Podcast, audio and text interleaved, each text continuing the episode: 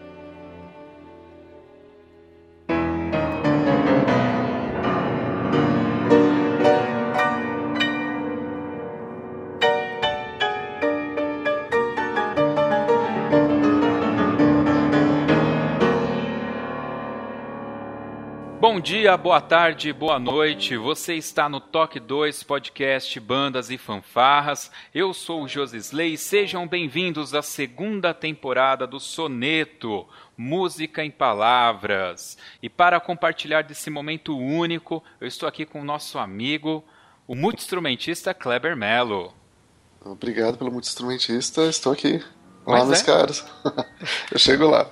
Ah, mas você é multi-instrumentista, ora. Chegamos lá, meu cara. Muito bem. Bom, e hoje nós estamos com uma convidada ilustríssima. Eu estou muito feliz, mas muito feliz mesmo de ter essa oportunidade de bater esse papo com a maestrina Mônica Giardini. Seja bem-vinda, Mônica. Eu é que estou muito feliz de estar aqui com você. Fazia tempo que a gente estava tentando conversar, né? E nunca dava tempo. Estou muito feliz de estar agora tendo essa oportunidade. Puxa, muito bom, muito bom mesmo. Eu estou muito feliz de estar aqui com você. E a gente vai descobrir um pouco mais além daquela mulher que fica ali na frente daquela banda, né, e domina todos aqueles músicos e todas as atenções são voltadas para ela.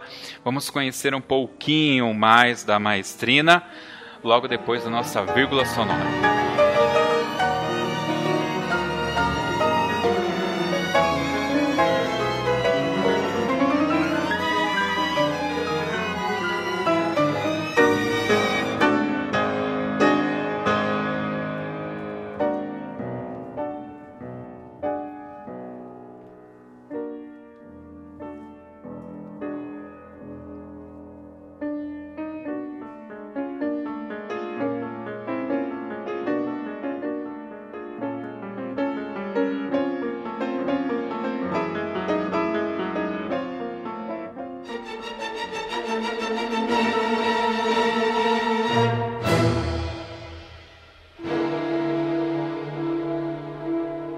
Muito bem. Ah, eu acho que foi ali no final dos anos 90, ah, o pessoal começou a, a comentar lá na Banda Lira que no Memorial da América Latina estava acontecendo alguns concertos com a banda jovem do estado de São Paulo. Eles estavam tocando uma música chamada Viagem ao Centro da Terra. E, e aí eu tinha algumas fanfarras que tocavam isso na época, e o pessoal marcou num sábado, a gente, acho que foi um sábado, acho que foi num sábado, a gente saiu do ensaio, foi todo mundo lá para assistir. E eu fui muito desavisado, foi minha primeira vez lá no memorial, e quando eu sento, entra uma mulher para reger a banda. E, e- e só aquilo ali para mim já foi surreal. A gente está falando do final dos anos 90. Né? É, o Viagem ao Centro da Terra a gente fez em 1996. Olha só. E essa ideia não foi minha, foi de um rapaz que tocava na banda sinfônica jovem naquela época, que é percussionista e tocava na banda de Itacoaxetuba, o Marcelo Vieira. Como a gente fazia aquela peça para grupos de metais, um dia ele me falou assim: Nossa, essa música ia ficar muito bacana se a gente fizesse ela de verdade, ela como ela é. Aí eu falei assim: Nossa, como é que ela é? Para ser sincera, eu nem conhecia, né? E eu fui pesquisar e achei muito bonita. Aí eu falei: Nossa, eu vou precisar de sintetizador, vou precisar de coral. Aí que eu comecei a, a bolar Achei a ideia muito boa, agradeço ele até hoje. E foi o nosso primeiro sucesso. Aliás, antes do sucesso dele, uh, do Viagem ao Centro da Terra, a nossa primeira visibilidade foi quando a gente fez o concerto é, a Paracachum com o Hector Costita, que ele tinha acabado de chegar da Europa, né? E foi uma oportunidade também muito bacana de ter feito com ele. Então foi em 1996 que a gente se conheceu, que você me viu. A então Banda Sinfônica Jovem foi criada em 93. Não ano que vem, no outro, nós já vamos estar fazendo 25 anos, hein? É bastante tempo. Puxa. Bastante tempo. Bom, já que a gente está falando idade, com quem que a gente está falando? Qual que é o seu nome? Bom, meu nome é Mônica Giardini, tenho 54 anos agora. E para quem ouvir e quiser só calcular depois, eu nasci em 1962. Porque senão vou ficar eternamente com 54 anos. É ou não é? É verdade. e qual que é a sua principal ocupação hoje? É ser regente da Banda Sinfônica Jovem do Estado de São Paulo, que sempre foi o meu sonho e que é o meu principal trabalho mesmo, né? Bom, antes da gente chegar na, no ano de 1996, que para mim é emblemático, ainda bem que você tem uma boa memória e tem isso aí tudo na cabeça, uh, vamos voltar um pouco lá atrás. Uh, em, que, qual, em que momento a música entrou na sua vida, Mônica? Olha, na verdade, eu sempre ouvi muito música, porque meu pai gostava de ouvir os discos de sinfonias, uh, principalmente os discos do Karajan, né? Então, eu tinha o hábito de ouvir óperas também com meu pai em casa e gostava muito de ficar com ele, então eu já tinha esse hábito de ouvir música clássica.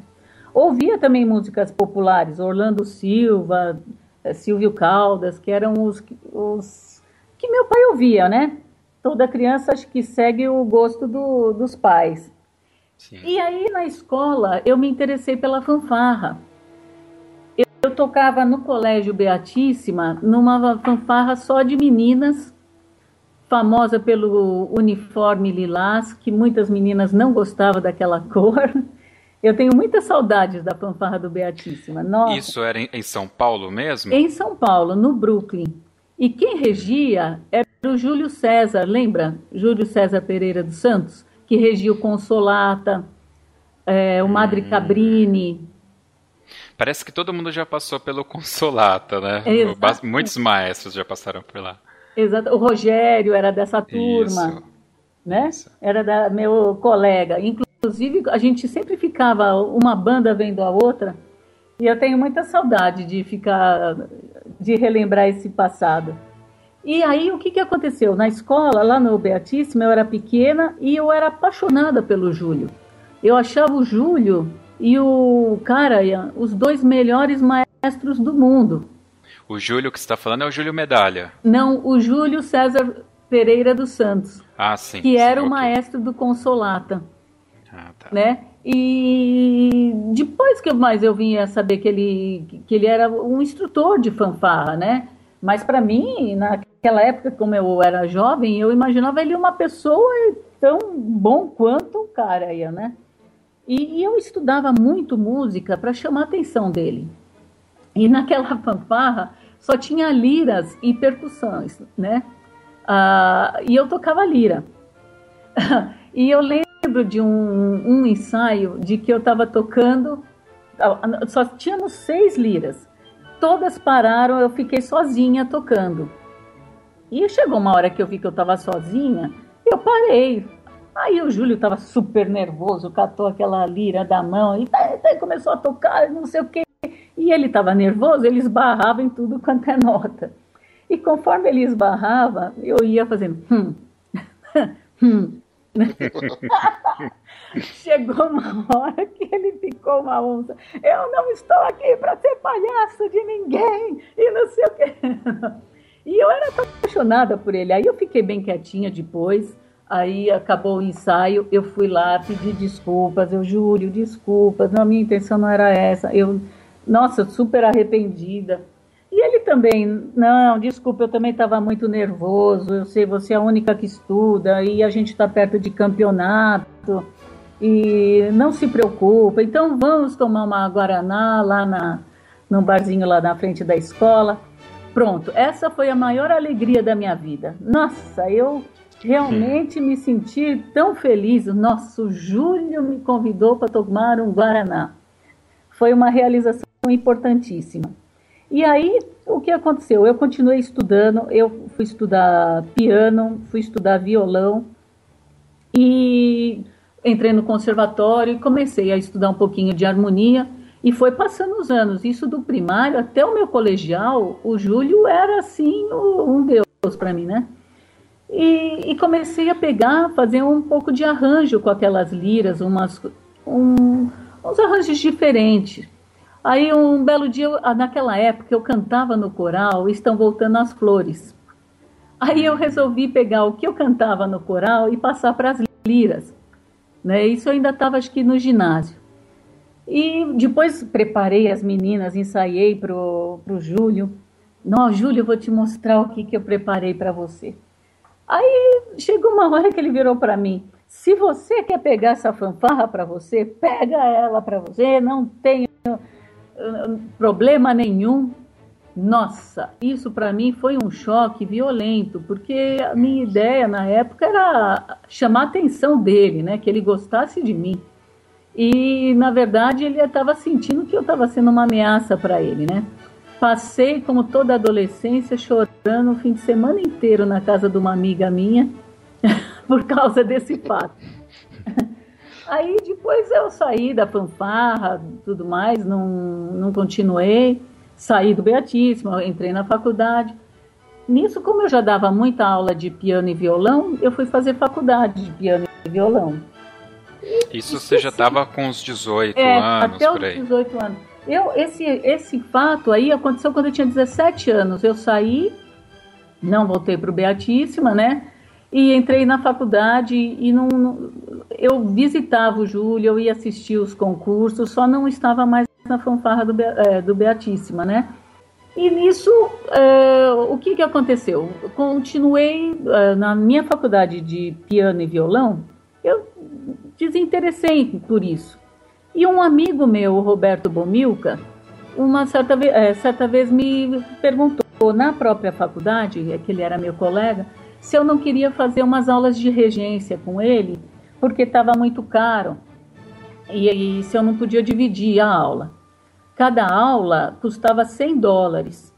E se a gente tivesse aula em dupla, ficava 60 dólares para cada um. Né? Uhum. Eu falei assim, ah, bacana, então vamos. Aí eu resolvi fazer aula com o Oswaldo Lupe. A gente tinha aula lá no Palas Atenas. E foi uma fase importantíssima, porque eu comecei a estudar regência orquestral. E nesse meio tempo, a, a freira do Colégio Beatíssima me perguntou se eu não queria assumir a fanfarra.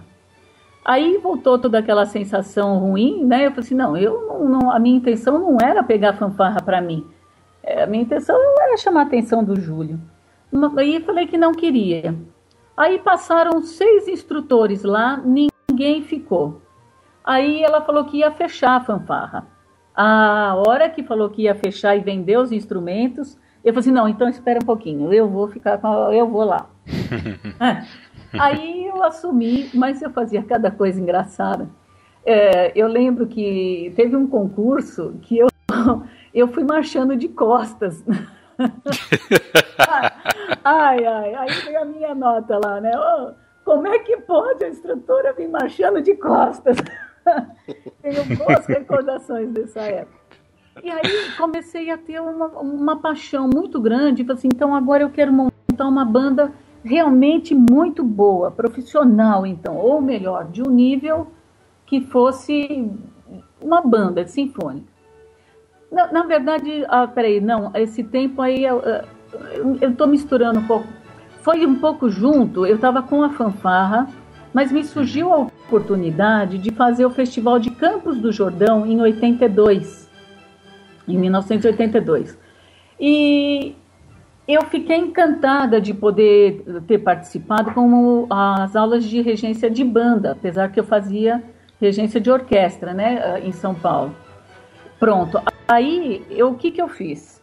Com esse curso, eu queria montar uma banda sinfônica, né? Que eu fiquei encantada com William Nichols, com o repertório de banda sinfônica. Aí eu comecei, ah, para tocar esse repertório de banda sinfônica que eu fiz em Campos do Jordão, eu vou precisar de um instrumental fantástico. Aí eu não sabia por onde começar.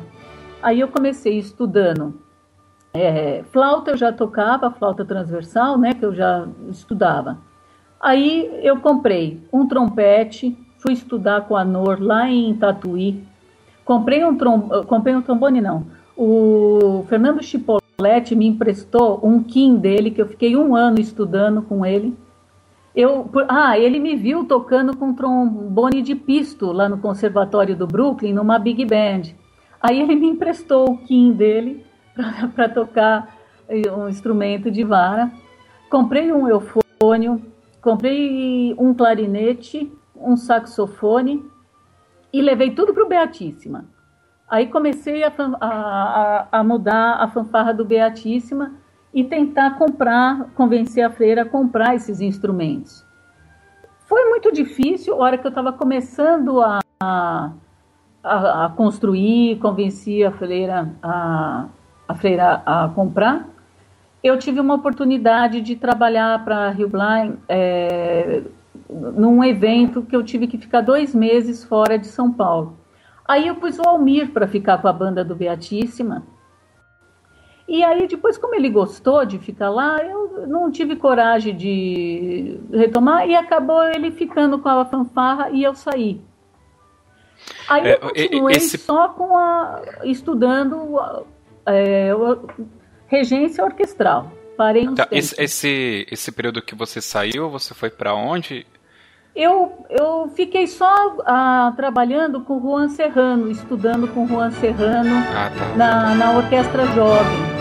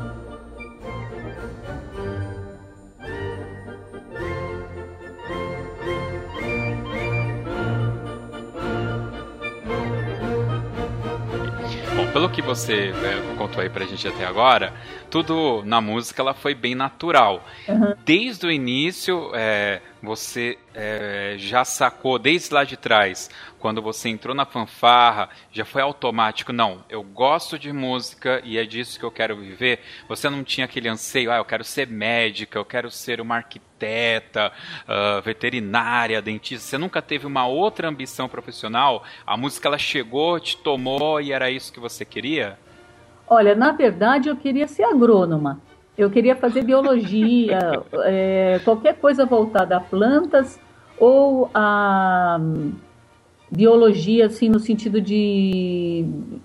É, como é que chama? Como farmácia, alguma coisa nesse sentido, mas de saúde, que eu sempre gostei, né?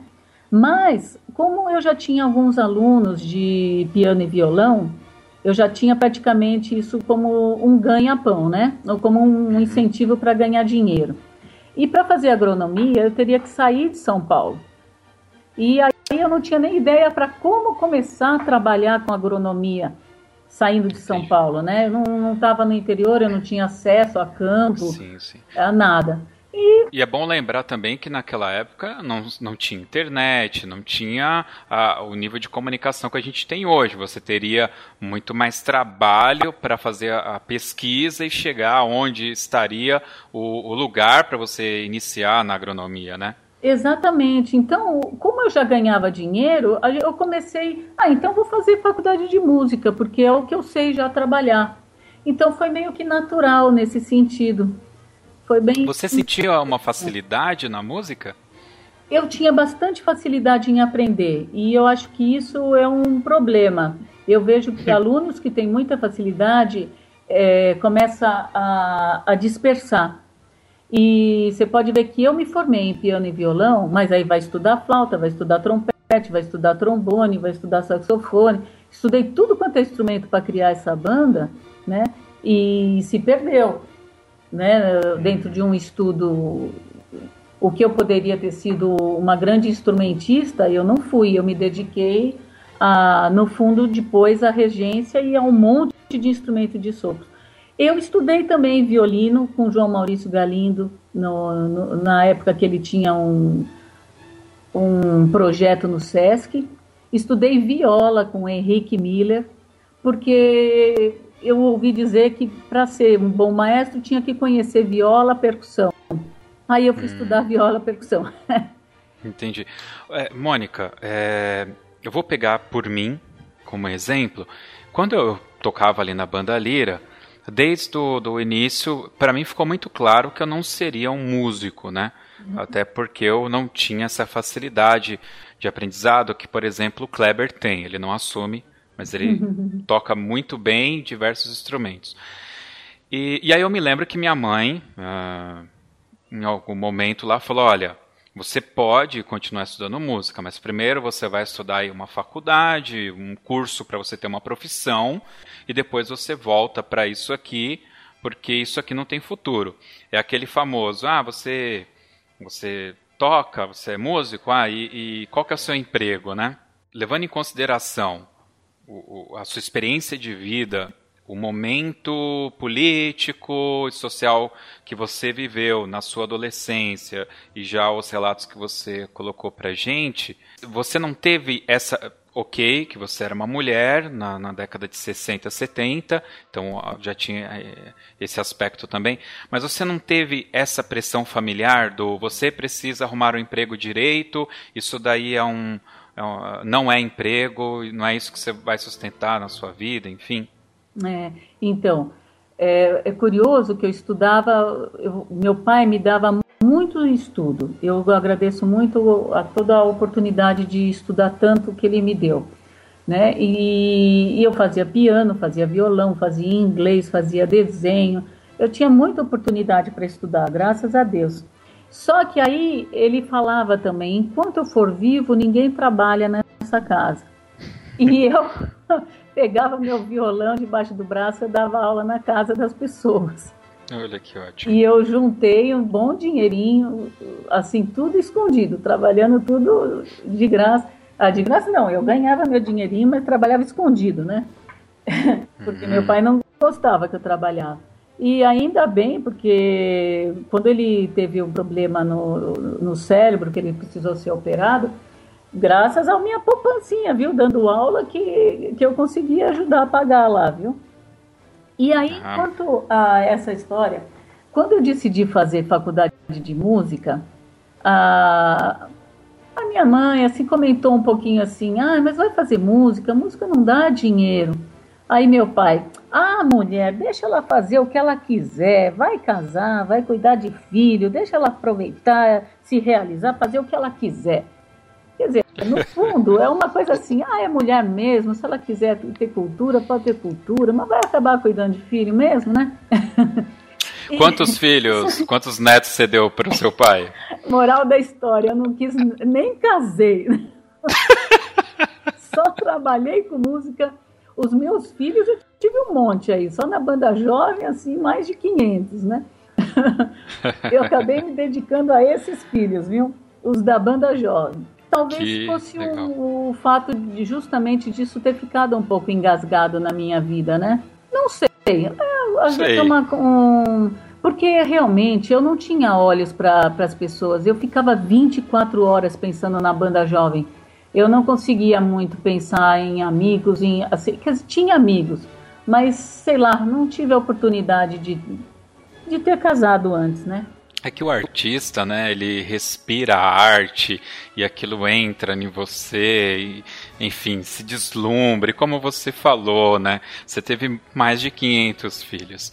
É, eu e a minha esposa escolhemos também só ter um, uma filha, né?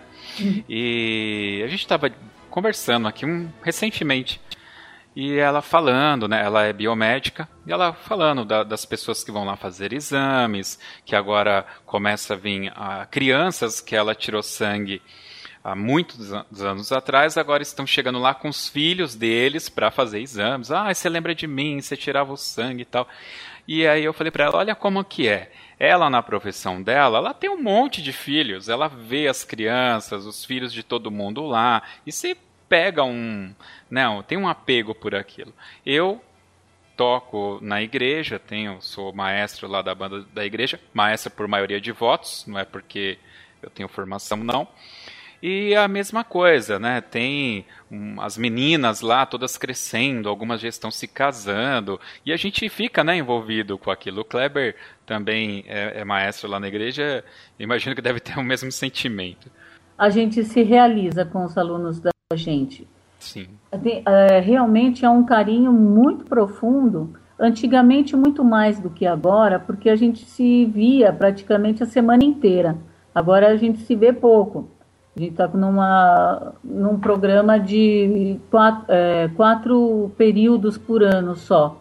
Então a convivência é um pouco menor. Mas antigamente, que era rotineiro o ano inteiro a gente estar tá junto, é, juntos, né? É, a gente se apega muito, a gente tem um afeto violento pelos alunos da gente. E eu realmente me, me via na obrigação de ajudar esses músicos a, a, encontrar caminho, ajudava psicologicamente, fosse o que fosse, como se fosse um filho mesmo. É, é muito grande. E eu fico muito feliz que o Albert dos Santos, que tocava trompete na banda jovem há tantos anos atrás, uh, esse ano eu tive a oportunidade de ter o filho dele na banda sinfônica jovem. Hum. Você acredita? Olha só. Já estamos na segunda geração, hein? É. Tô ficando velha. tá ficando experiente, vai. Experiente, muita experiência. É. E aí, então, você não quis saber mais. Não, mentira. Ah, aí então você deixou. Eu te dizer que eu tenho um neto. É verdade, é, olha aí. Já tenho um neto. Tenho um neto. Aí você deixa a fanfarra. Aí depois que eu larguei a fanfarra, eu fiquei estudando regência orquestral com o maestro Juan Serrano, lá na Orquestra Jovem do Estado de São Paulo.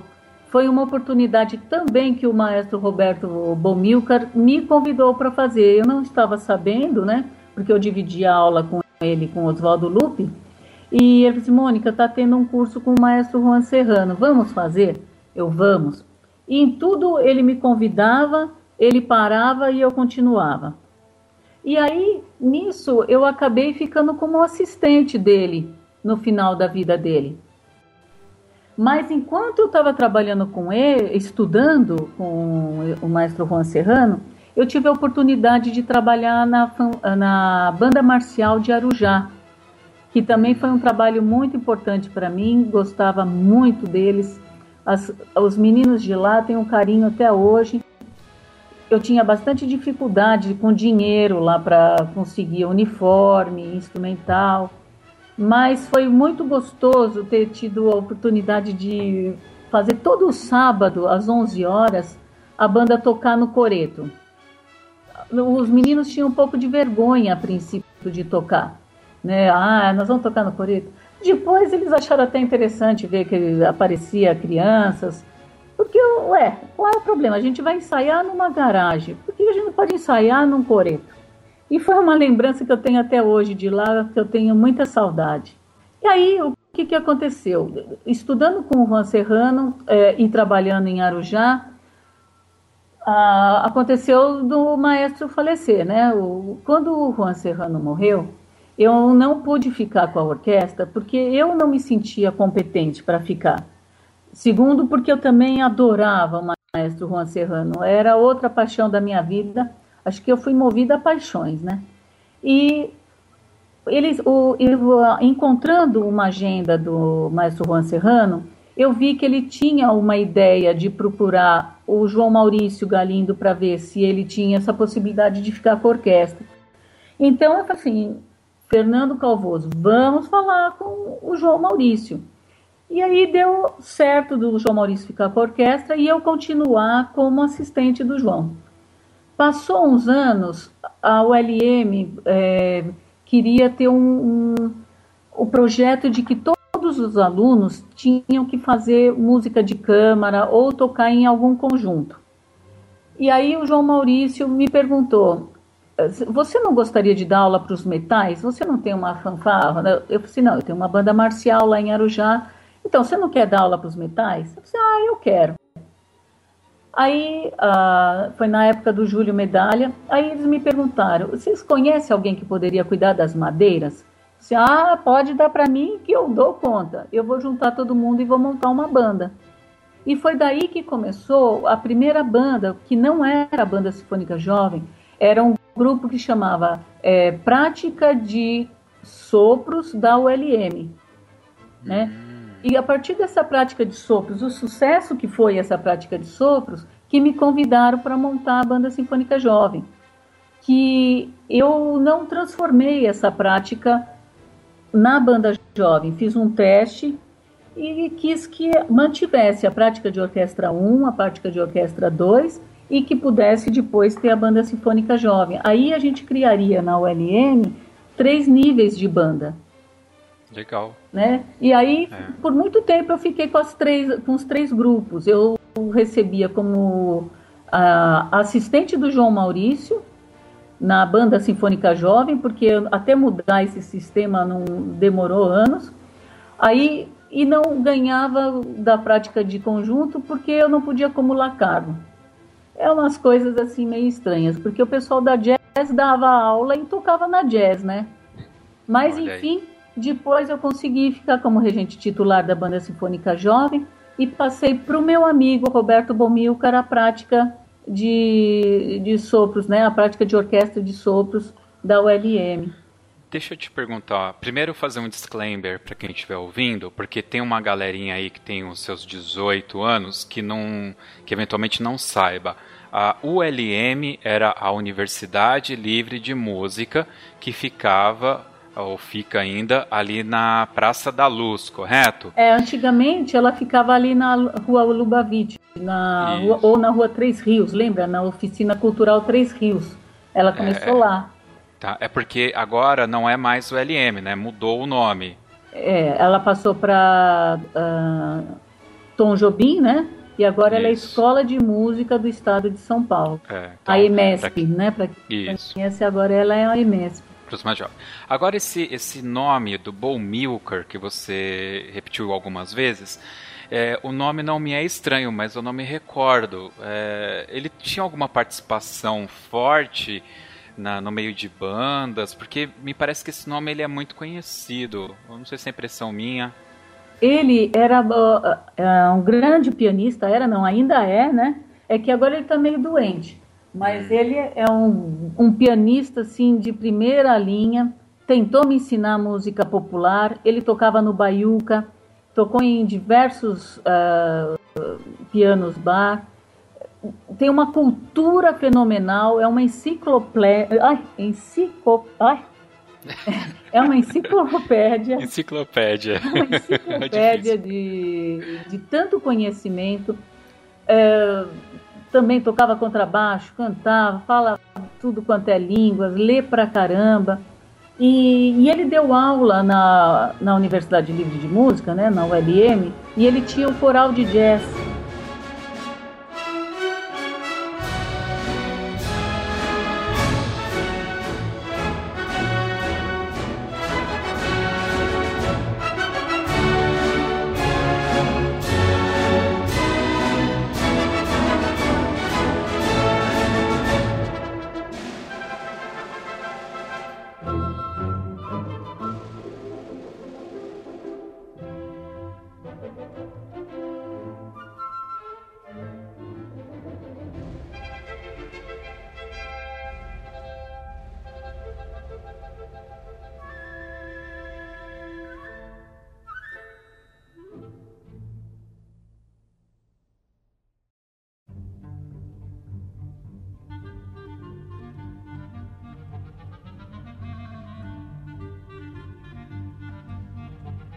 Mônica, uma dúvida de leigo, né? Para os leigos aqui.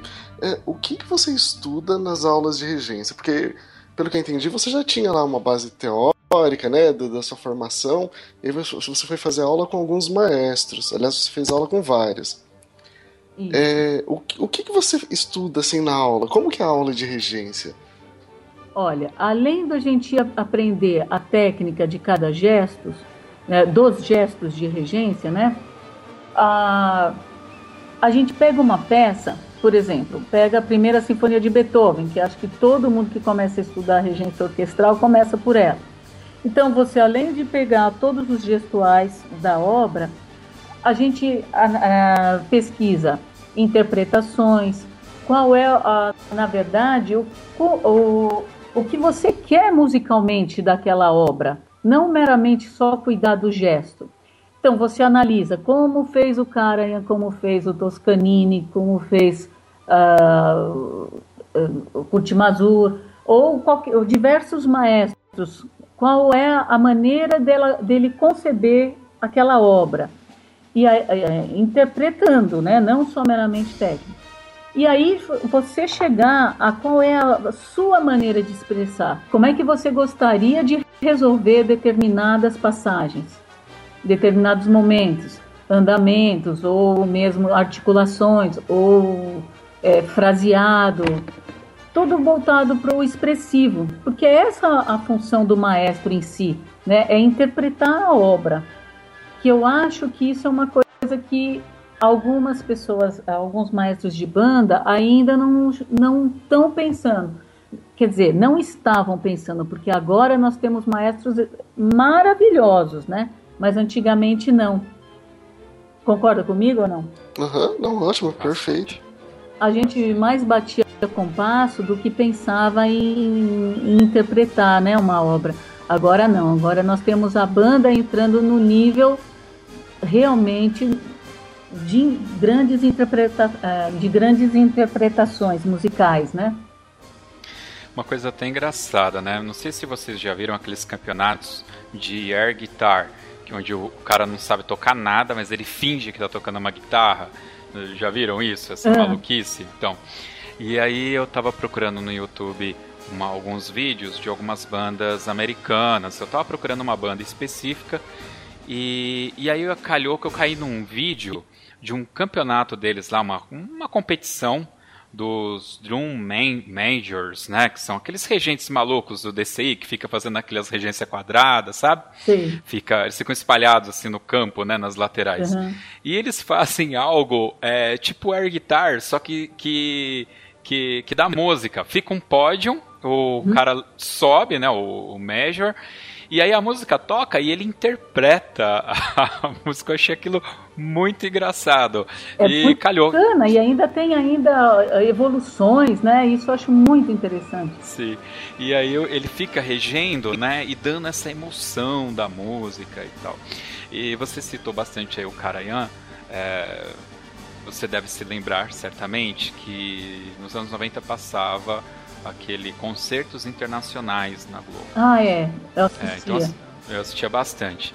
E eu tenho assim na memória uma, um concerto específico que foi com o Karajan, ele regendo o Bolero de Ravel eu, eu, sempre, eu não tiro da cabeça, quando fala do Karajan, vem essa imagem, que ele rege assim com as mãos, fazendo é, é, como se fosse, os dedos dele fossem ganchos, assim, ele praticamente não se mexe, ele só mexe os dedos fazendo a regência, que é algo espetacular, a câmera tanto não, não vai nos solistas, né, fica praticamente o tempo inteiro mostrando o regente, que é um show totalmente à parte, assim, fantástico. Pois é, ah, é, é, é gostoso, né? É engraçado.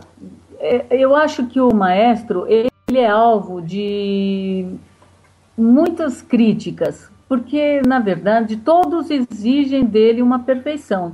E que acho que ser humano perfeito ninguém vai achar, né? Mas eu gosto de todos, todos que eu já vi e que eu continuo estudando, porque eu vou, sempre que aparece um maestro novo, eu vou lá é para ter aula, tento ter aula é. com alguém, porque a gente acaba adquirindo vícios e que só o outro vê para nós, né? Sim. E Sim. eu gostava muito dele. Ele era meu favorito porque era o favorito do meu pai. Então eu não conhecia praticamente outros, né? Agora tenho muitos que eu gosto, todos. Deixa eu te perguntar então.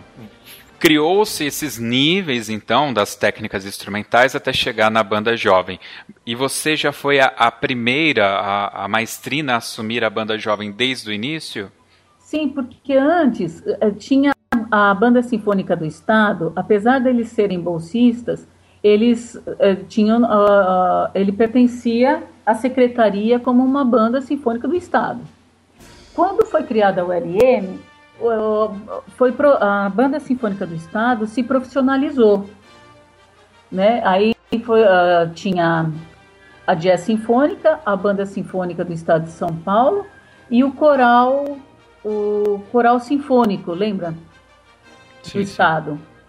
E, aí foi criado a, a banda, quer dizer, ficou no projeto a Banda Sinfônica Jovem, que até não foi no começo realizado, manteve a Orquestra Jovem, né?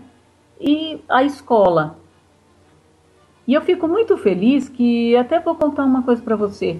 Por dois anos, o maestro Juan Serrano tinha um, um núcleo de estudos da Orquestra Jovem que esse a gente uh, tinha professores que cuidavam só para dar aula para esses músicos da orquestra, da orquestra e que eu coordenava como coordenadora da orquestra, né? Eu cuidava dos professores, agendava os alunos com cada professor, tudo. Via até quantas aulas deu, quanto que tinha que mandar para a secretaria pagar, tudo. E, ao mesmo tempo, o Juan tinha o sonho de criar uma escola de verdade da secretaria. Ele planejou, fez tudo isso e, quando foi em 1990, em julho, é, eu sei que ele entregou esse projeto para a secretaria e foi criada a ULM. Eu tenho as minhas dúvidas, porque eu sei que quem acabou idealizando a ULM foi a Rigo Barnabé, um monte de outras pessoas. Mas será que nada foi levado em conta do que o maestro Juan Serrano entregou para a secretaria? Hum. Ele morreu e, e parece que ele não foi nada, né? Passou em branco. É, passou em branco. E eu sinto essa, essa meia dúvida, porque eu acho que ele plantou muito essa ideia de ter uma escola do Estado e que depois veio a, a ULM. Não sei se algum dia alguém puder me informar, por favor, passe as coordenadas. Fica aí. É. Bom, Mônica, é, agora você já como maestrina da banda, né? Tem um monte de coisas legais aí que eu quero te perguntar aqui, mas eu quero tocar num assunto que eu acho que é super importante, uh, dado, como eu falei, você é mulher, você viveu um momento uh, que eu julgo extremamente machista, que é o antes ali dos anos 2000, né? Hum. Foi, acho que foi até uma época onde a mulher ela começou a se destacar bastante, houve essa mudança de política, mudança da economia e como você mesmo disse, o seu próprio pai é, falou, olha, aqui em casa, enquanto eu estiver vivo, ninguém trabalha. Uh, na década de 80, eu me lembro muito bem, né? Minha mãe ficava em casa enquanto meu pai trabalhava. O Kleber, acredito que vivenciou um pouco disso também. Hoje, é é bem diferente. A mulher ela está aí no mercado de trabalho e cada dia mais vem tomando seu espaço. É a maioria, não é a, a minoria, né, em termos de população. Se, não me, se, engano, se eu não me engano, é 54% da população brasileira é composta por mulheres. E você, é, pelo que nós já falamos até agora, você estava sempre fora dessa curva. Como você disse, você trabalhava escondido e em algum momento até o seu dinheiro salvou a pátria da casa. Exatamente. Né? Mas eu creio que não foi assim tão simples, justamente por esse ambiente hostil de machismo que se vivia esse machismo, essa a mulher vai lá, vai lavar uma louça. Uh, nesse momento que a gente está gravando, inclusive, na, nas, nas mídias aí, uh, tem um reality show de, de culinária que está tendo uma discussão, inclusive, né, sobre um machismo colocado ali e a população hoje já não aceita mais dessa forma, ou não deveria, né, mas o que a gente tem visto aí na mídia social é que o pessoal não tem aceitado, né. Uh, fala um pouco pra gente desse aspecto, né? Do você mulher, uma mulher forte, vivendo um momento que nem esse, foi tudo simples, todos os homens, ah, tudo bem, uma mulher tomar meu lugar, vai você aqui, toma conta da banda que tá tudo bem. É, sabe o que isso? acontece? É, é, ó, vou ser bem sincera, eu acho que eu nunca tinha parado para pensar que o problema fosse por eu ser mulher. Porque eu acho que uh, eu pensava tanto na parte musical, na minha capacidade, que eu sempre achei que o problema fosse a minha falta de capacidade, mas não que o problema fosse por eu ser mulher, né? Uh, apesar de que é, eu tenho um relato que depois você pode até confirmar de um músico que realmente até falou para mim, ai Mônica, eu achava um absurdo ver você regendo a banda né? Que eu não queria tocar para uma mulher sendo regente, não. mas ele me falou. Depois ele veio a tocar na banda. Acho que é melhor nem citar o nome, mas uhum. é, achei bacana dele vir falar comigo, porque eu jamais ia imaginar que pudesse ser por, por problemas de eu ser mulher. Eu sempre achei que o problema fosse a minha falta de capacidade musical ou de ser regente de verdade, alguma coisa nesse nível, né? Mas olhando para trás, o tempo que eu demorei para ser eh, para eu ganhar financeiramente na como regente da banda sinfônica jovem, mesmo trabalhando já com a banda sinfônica jovem, eu percebo que talvez tivesse sim um certo preconceito. Por que, que eu só comecei a receber igual ao João Maurício só na gestão de uma mulher? Né? Foi só que eu comecei a receber igual, porque antes eu recebia como assistente dele, mesmo não sendo como assistente. Uhum. Né? Então, talvez olhando para trás agora, pode ser que tivesse algum certo preconceito. Mas eu não vi na época assim e achei normal se as dificuldades eram financeiras da OLM ou se não era. Eu fui achando que o problema era comigo e vamos tocar o barco, vamos lutar. Não, não percebi, não. Não me incomodou o fato de ser mulher. Mas posso te contar que quando, em 97, quando eu quis fazer a Trimonicha do Scott Joplin, me, achei, é, me tocou o fato da, da, da história ser de uma mulher e negra que se tornou uma líder de um povoado. Essa ópera é muito linda e foi um trabalho que mais me realizou assim e que me fez pensar um pouco o fato de ser mulher, o preconceito, assim, das pessoas não acreditarem. Mas pensei que isso fosse do século XVIII, não do século que eu estava vivendo. Interessante isso, né? Hum, certamente, né? É. Ah, eu, eu, vou falar para você, Mônica, é, conversando aqui com você, eu sinto que você tem uma paixão tão grande pela música, pelo menos é a sensação, assim, a leveza é, com que você falar fala. Uma coisa, eu gosto claro. muito de música, sou apaixonada por música, mas eu nunca trabalhei muito pela música, você acredita? Porque eu acho que se eu tivesse trabalhado pela música, eu teria chegado mais longe, eu estaria trabalhando com um grupo profissional há muito mais tempo. Eu, na vida inteira, eu acho que eu vivi pelos músicos. A minha paixão é pelos músicos. Eu gosto de estar tá com os músicos, fazer o que eles gostariam de fazer. Eu nunca perdi de foco o músico, você sabe?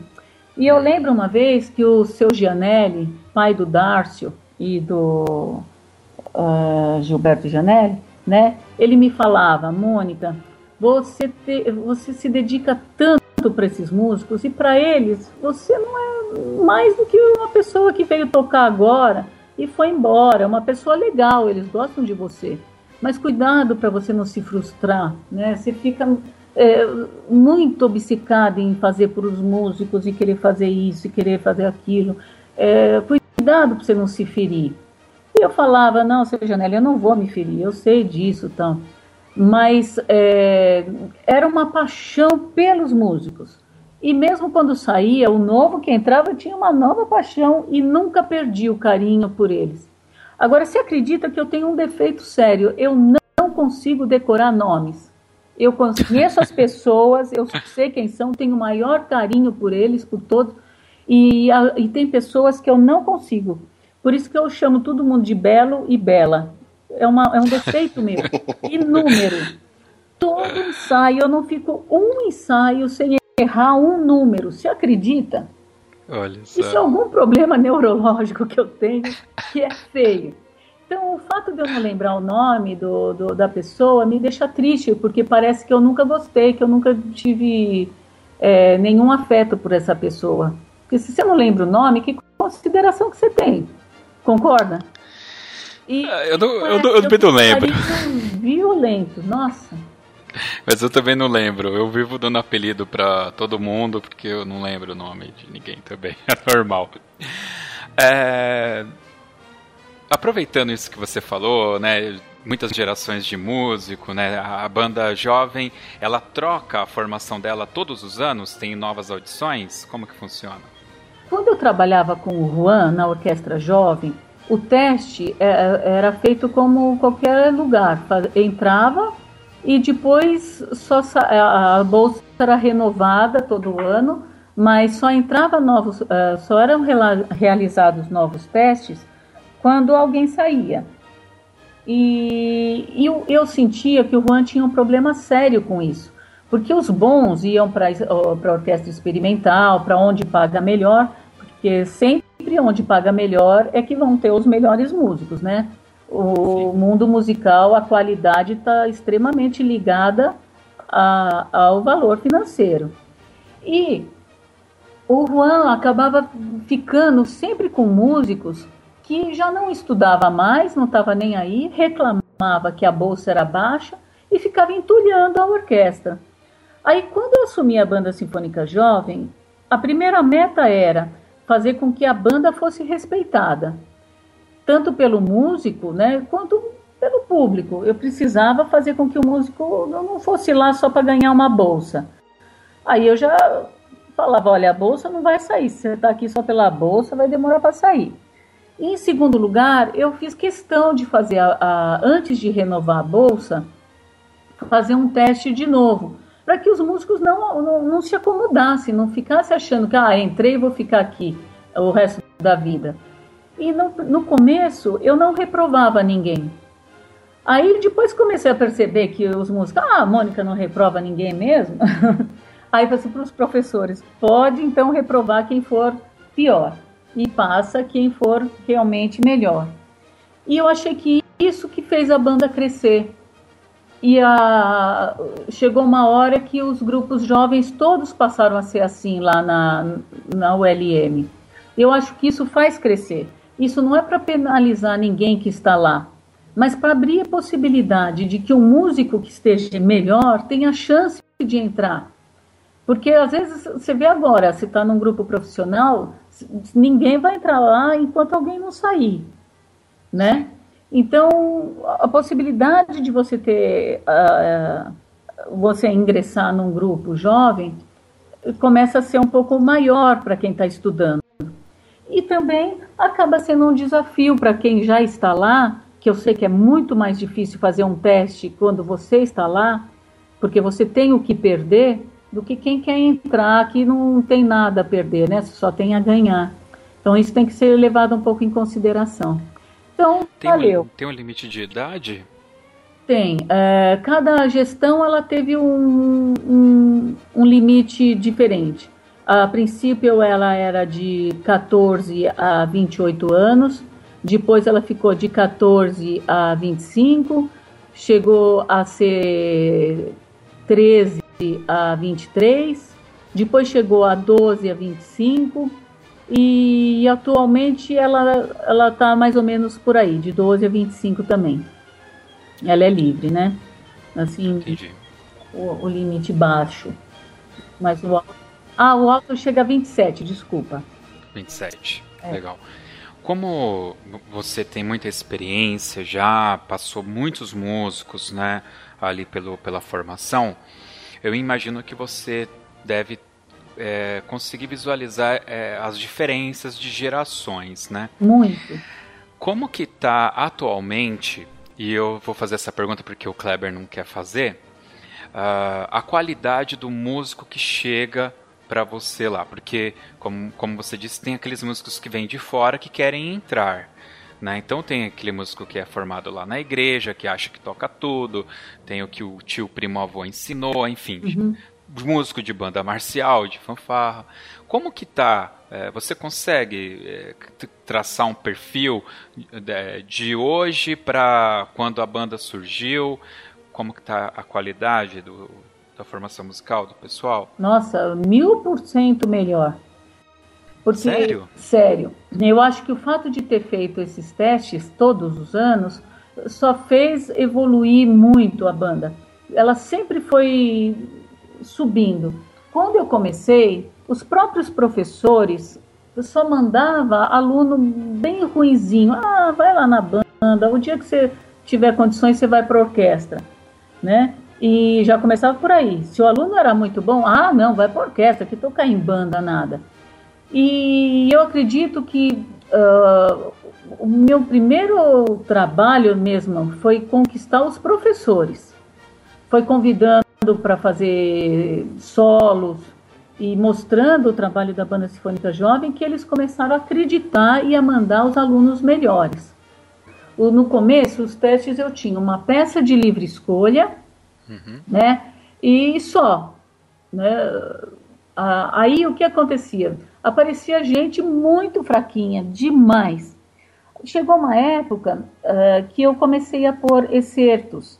Aí, como os excertos sempre foram bem difíceis, isso já deu uma boa peneirada. Aí as pessoas começaram a ver, ah, isso eu não vou conseguir tocar. Então, uh, começou a cair o, o número de inscrições para entrar na banda. Mas é porque, na verdade, só os que já se achavam capazes de tocar aquilo que prestavam.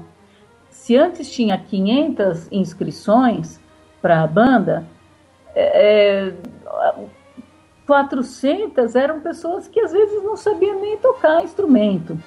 né? Hoje você tem 250, 300, mas de gente muito boa, que está na Unesp, que está no Mozartão, sei lá, que está na Cantareira, são tudo, ou estão na IMESP, ou estão na escola municipal, são gente que já tem um nível, né? Então, a, a, nossa, melhorou muito.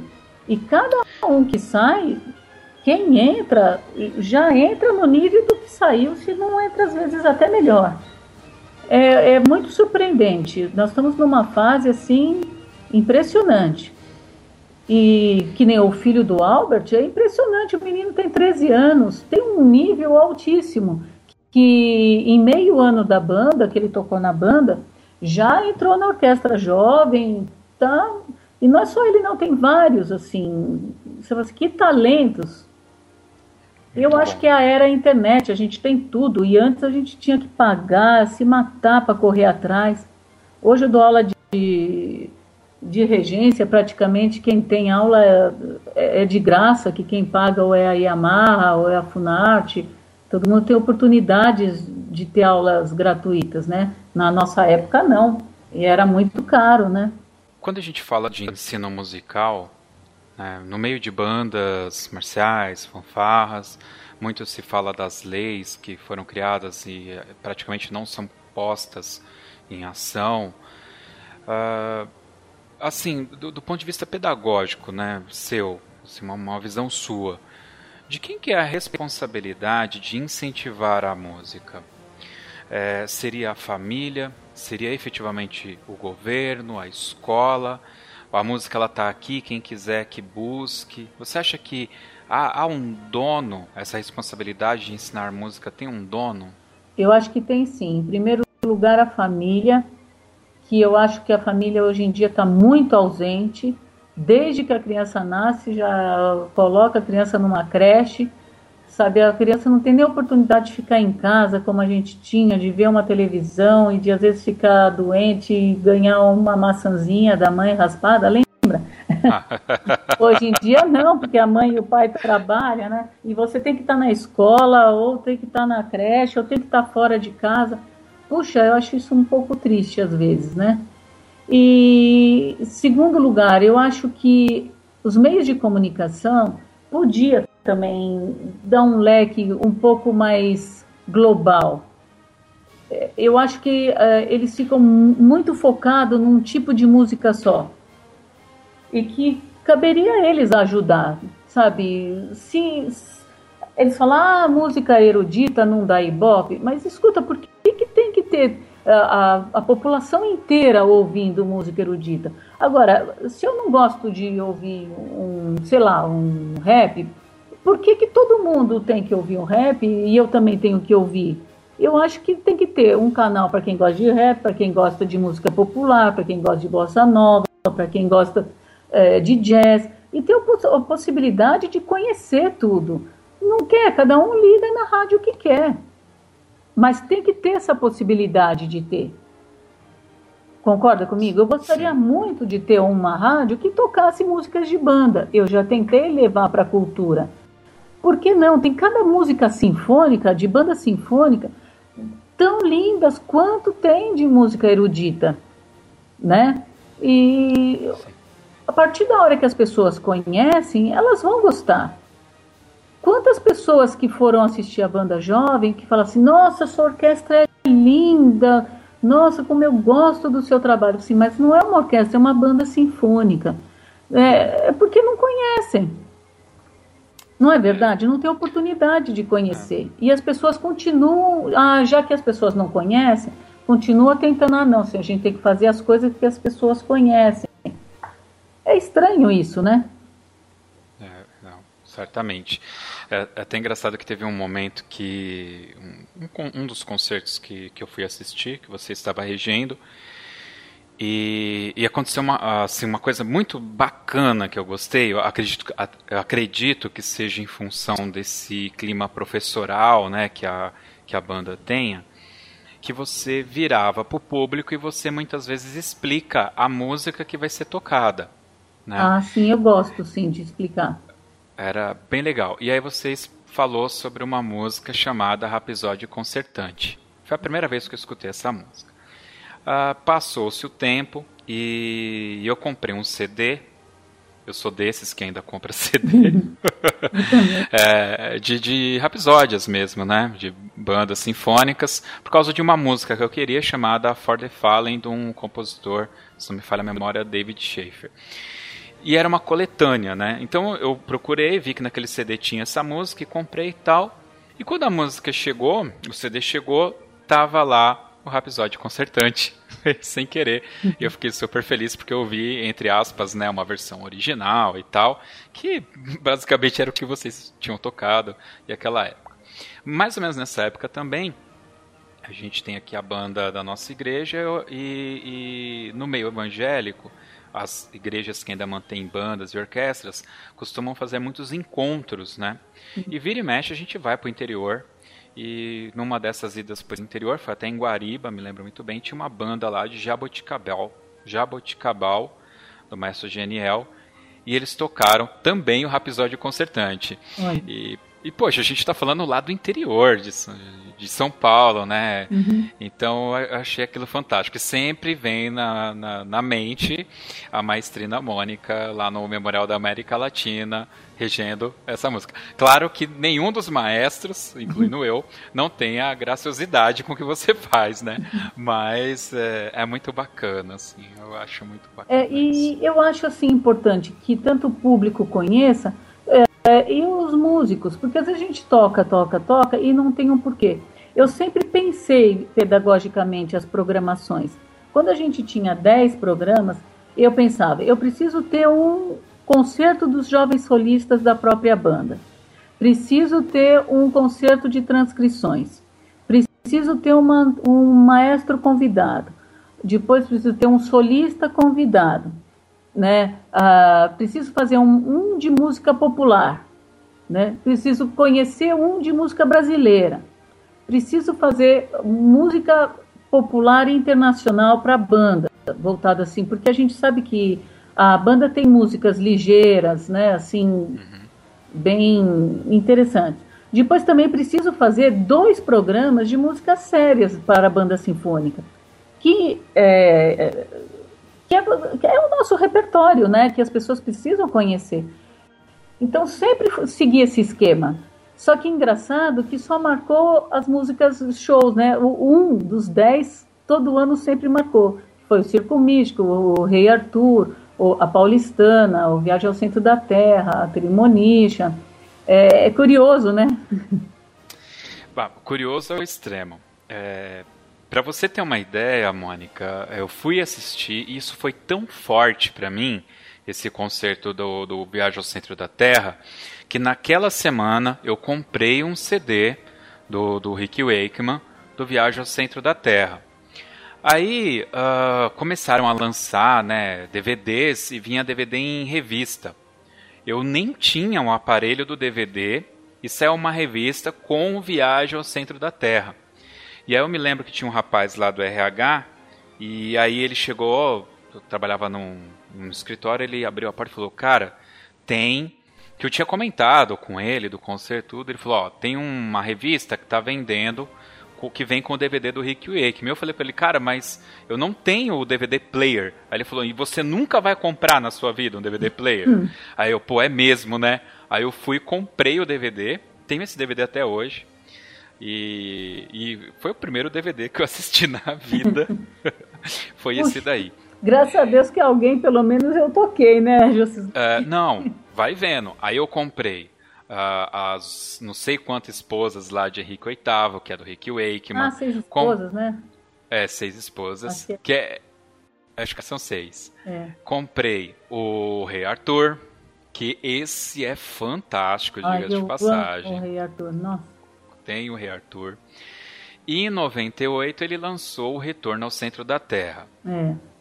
Esse daí, eu, ele tá todo arranhado, porque eu não me can... ele anda no carro comigo. Qual? E aí, você, o, o, retorno? o retorno ao centro da Terra. Ah, você ouve bastante o retorno? Né? Nossa, eu comprei em 98 e ele anda no carro. Eu, tenho, ele, ele, eu não saio do meu carro, eu sempre escuto. Eu ano pedi, passado. Ah, desculpa, eu pedi pro Daniel Heavens fazer aquele começo dele, aquela abertura. Eu vi. Ah, você viu? Eu vi, eu fui assistir, e aí no final você, daquele seu jeito, virou pro, pro, pro público e explicou que o Rick Wakeman tinha escrito e tararau, e pum, e tocou e eu estava lá. Eu vi também. Olha. É, e ano passado, acho que foi ano passado retrasado, o Kleber, que está aqui, que é esse músico que não sabe nada, eu mostrei para ele uh, uma das músicas que é o. Como que é o nome, Kleber? Never is a long, long time. Isso, que faz parte desse CD, que é o Retorno ao Centro da Terra. E falei, Kleber, a gente, eu quero tocar isso. Hum. E aí o Kleber escreveu pra gente e a gente tocou na igreja. Meu pastor não precisa escutar isso, né? Mas a gente tocou na igreja, na festa da banda. E tem tudo a ver, porque ela tem, nossa, ela é extremamente. Como é que eu posso te dizer? Nossa, a gente fica extremamente elevado a Deus com essas músicas, nossa.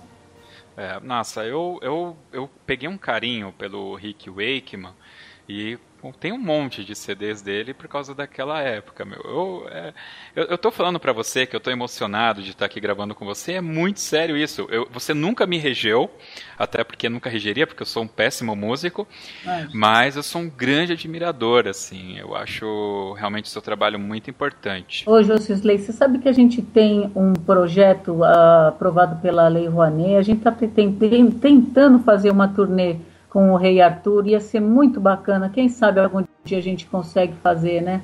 Com ou sem o Rick Wakeman, ah, era um sonho meu. Realmente fazer um turnê com a Banda Sinfônica Jovem pelo Brasil, você sabe? Eu acho que seria bacana outros estados enxergarem isso, porque é uma peça bonita. E como valoriza a banda sinfônica. E ninguém fala, né? É tocado por uma banda sinfônica e, puxa, a banda precisa ser valorizada, né? Sim. Inclusive na gravação, né, que vocês fizeram, eu não tenho esse, esse CD, mas já escutei. Então eu vou o... te dar um. Depois você me dá o endereço. O meu primo, o é Douglas Soares, o nome dele, ele era trompetista. A gente apelidou ele de Boquinha, né? E ele tocou um tempo na banda na banda jovem e ele participou da gravação. Ah, que legal! É. E eu fui assistir também, enfim. É isso daí. Ele ainda tem, tem. o dele, né? ah, tem o dele. Eu vi para vender numa loja chamada Compact, Compact Blue. Mas não Oi. comprei na época. Não sei porque eu não comprei. Eu não, não sei te falar porque que eu não, não comprei, sinceramente. Mas Nossa, sabe que é curioso, Jocisley? Muitas pessoas me falam que já viu para vender esse CD. E na verdade, nós fizemos só mil e era independente. Olha só. Olha, sinal que o que, eu, que alguém publicou e vendeu dessa peça, né? É, né? Prensou e vendeu, é, né? Pode ser. Que, como é que vai chegar nas lojas? Eu, até agora eu não entendo.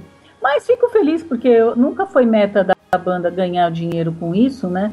Foi mais documentar o trabalho e fico muito feliz. E tem também o da Voice Print, que quando ficou sabendo que a gente tinha gravado, me mandou uma mensagem. Quase infartei. Eu falei, meu Deus, eles tão, vão me processar de ter gravado esse CD, né? Aí eu me justificando, não, mas é um CD de uma banda jovem, porque é de estudante, que nossa finalidade não é ganhar dinheiro, é só documentar.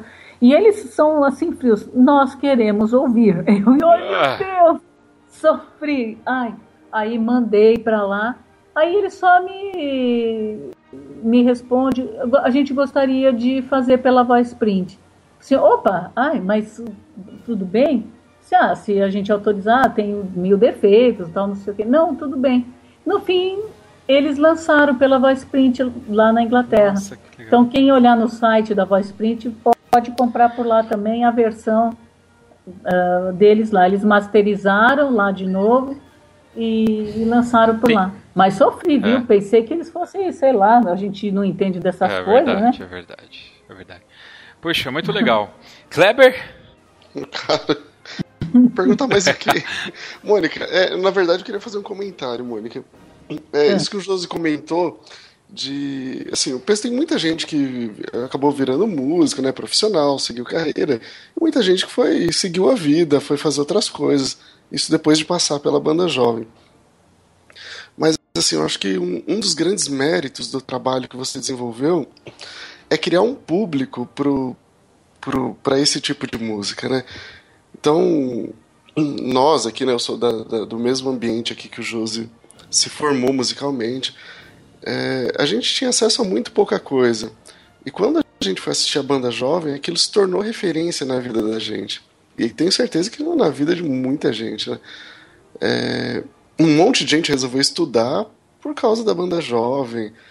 É, aliás, foi a porta de entrada, e você sabe disso, para um monte de músico bom que está por aí, que começou a. teve as primeiras noções lá com você, né? De, de grupo, de, de instrumento mesmo. Então, quando você olha para o resultado de todo o seu trabalho, acho que é muito mais que só a banda jovem, assim, não só no sentido de ser pouco, mas acho que o seu trabalho, aquilo foi só o começo, né? Você planta e as pessoas vão dar frutos aí para frente em outros lugares. É incrível, é fantástico.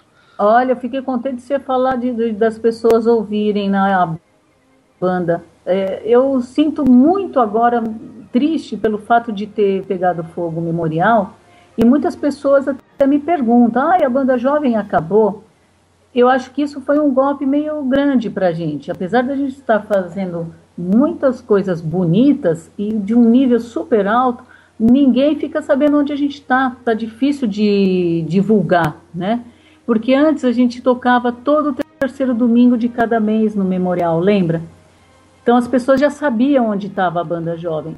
É, hoje eu tenho um pouco de, eh, de dúvida se as pessoas ficam sabendo onde a gente tem se apresentado, se tem chegado ao público, sabe? É difícil a gente divulgar, né? Apesar do Facebook, é, das grandes mídias, assim. Bom, vamos ver se a gente consegue reinaugurar o memorial aí em 2018 e voltar a ser a casa da banda sinfônica jovem, que é a casa de todos nós das bandas, fala a verdade. Certamente. Aliás, é, a gente vê muitas catástrofes, incêndios e tal. Teve aí mais recentemente até o Museu da Língua Portuguesa. Mas é, eu acho que por esse sentimento todo, esse, até nostálgico, né, do que a gente já falou aqui, quando eu vi a notícia do memorial, eu senti uma dorzinha diferente mesmo. Até mostrou aquela, aquele, é, aquela escultura, né, de, de, tecido que tem assim na lateral, e aquilo para mim era fantástico pela grandiosidade. Aí o fogo pegou e tal, realmente é, aqueles, aqueles relógios que tinham lá embaixo, aquilo é fantástico e tudo, né? Então é, a gente acaba pegando um apreço, né?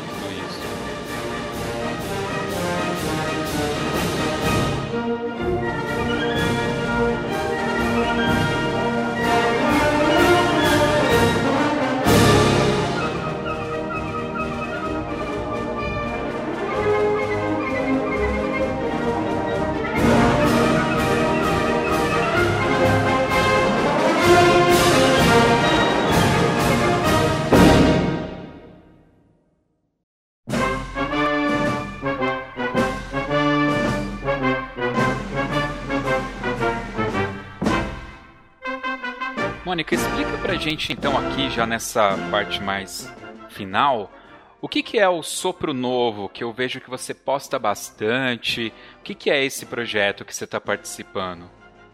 Bom, o, o projeto Sopro Novo Bandas é uma idealização da Yamaha através da Cristal Veloso. Ela me convidou durante um ano me pedindo para fazer o caderno de regências da Yamaha mas eu, ah, eu era, eu participava do, uh, como é que eu posso dizer, da revista da Veril. Eu sempre fui muito amigo do pessoal da Veril e sempre tive um amor, um carinho assim de irmão. Então eu não aceitava fazer o trabalho para a Yamaha por respeito ao pessoal da, da Veril, que realmente assim é, né, é, é amigo mesmo, de hum. coração. Aí lá, Mônica, mas qual é o problema de você escrever um caderno de regência, um trabalho assim tal? Ai, tá bom. Aí falei com o pessoal da Veri, olha, eu fui convidada para escrever o caderno de regência para Yamaha, mas não tem nada a ver com o pessoal uh, contra, né? Não estou abandonando a Veril, estou prestando um serviço para Yamaha no sentido de desenvolver um serviço para a banda. E foi aí que a gente começou essa parceria, que eu tenho um carinho muito grande pela Cristal Veloso. E, e, agradeço eternamente, porque toda a minha aula assim, de técnica de regência eu pus nesse caderno.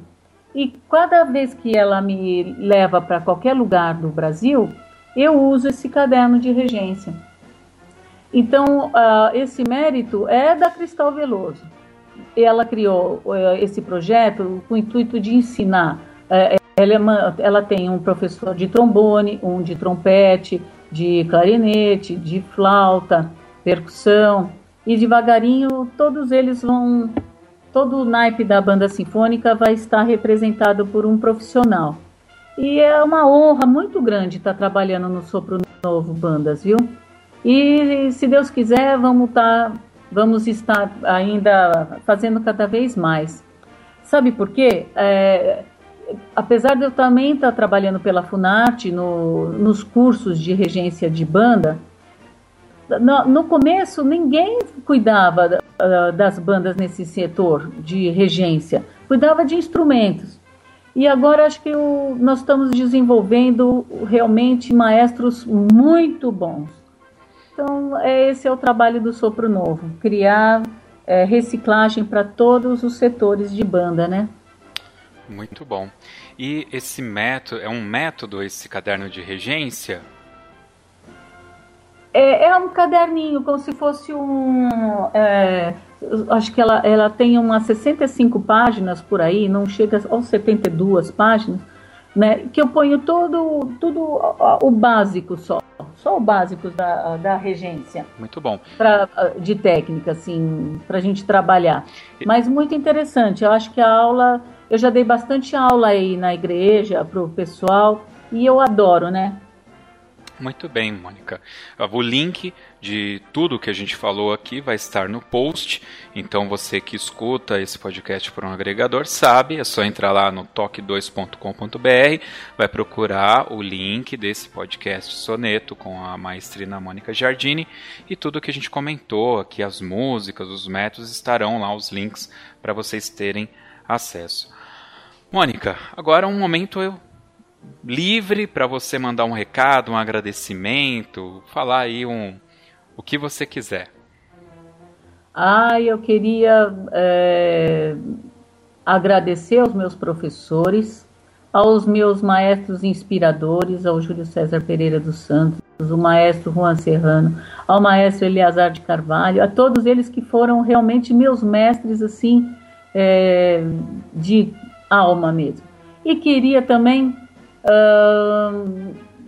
que os meus alunos não ficassem tristes de alguns eu esquecer o nome e que eles realmente prosperassem muito, muito, muito na vida.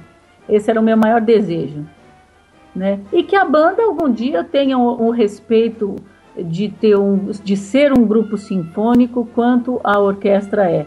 E nesse mundo de crise, eu acho que tanto a banda quanto a orquestra vão sofrer juntos, coitados. Eu não posso falar que eu quero competir com a orquestra, porque eu não quero. Eu quero que a orquestra continue sendo boa. Porque quando falta dinheiro, todo mundo passa mal, né? E, mas eu quero muito que a banda sinfônica seja respeitada. E eu tenho certeza que a banda é a sinfônica do século XXI, hein? Escreve aí. assim esperamos, é. assim esperamos. É. E também, sabe outra coisa que é um sonho meu? Que a gente possa tirar um pouco dessas divisões de banda sinfônica, de fanfarra, de banda marcial. Gente, a gente vê cada banda marcial fenomenal, cada fanfarra em campeonatos, tocando melhor do que muita banda sinfônica. E eu acho que a gente precisava se unir e continuar fazendo concertos é, juntos, sabe? E, quem sabe quando o memorial reinaugurar, se a gente não, não faz um projeto em que as bandas sejam mais unificadas. Antigamente, eu concordo que da onde vem esse preconceito, porque eh, eh, na minha época, 30 anos atrás, a gente ia num concurso de bandas e fanfarra, tinha fanfarra que o maestro não sabia nem a diferença de uma corneta em si, em fá, tudo tocando juntos. Falei, o que está acontecendo? Né? Hoje não, o nível é muito alto. As pessoas é que precisam enxergar que o nível é, é magnífico. Concorda comigo? Plenamente. Plenamente. Então é isso aí, esse é um desejo meu. É isso daí. Mônica, muito obrigado, tá, pela sua presença. Quem quiser seguir aí a, a Mônica nas redes sociais, os links estarão lá no post, tá bom? E agora nós vamos para o Toca na Pista.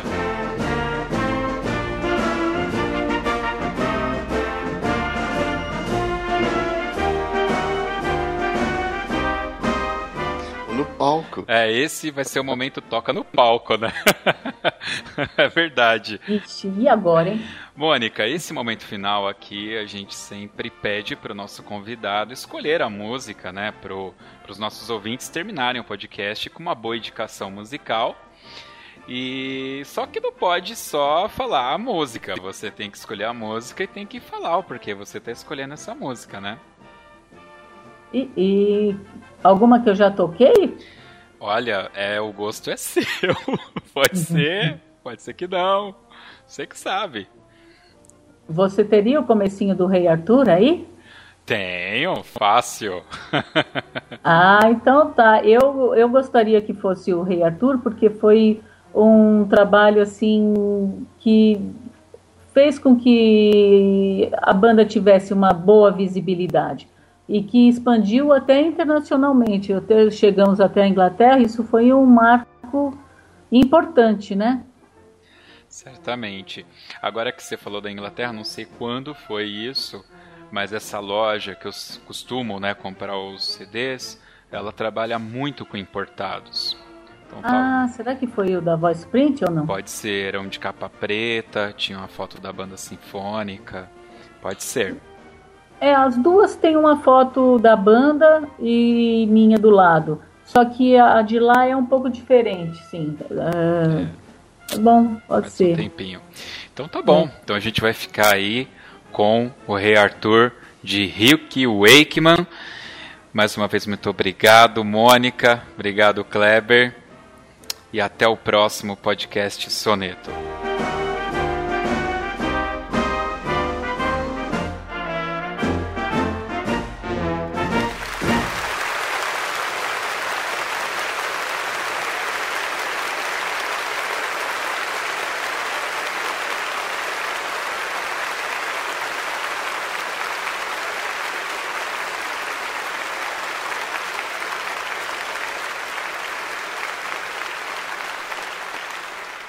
Whoso pulleth out this sword from this stone and anvil is the true born king of all Britain.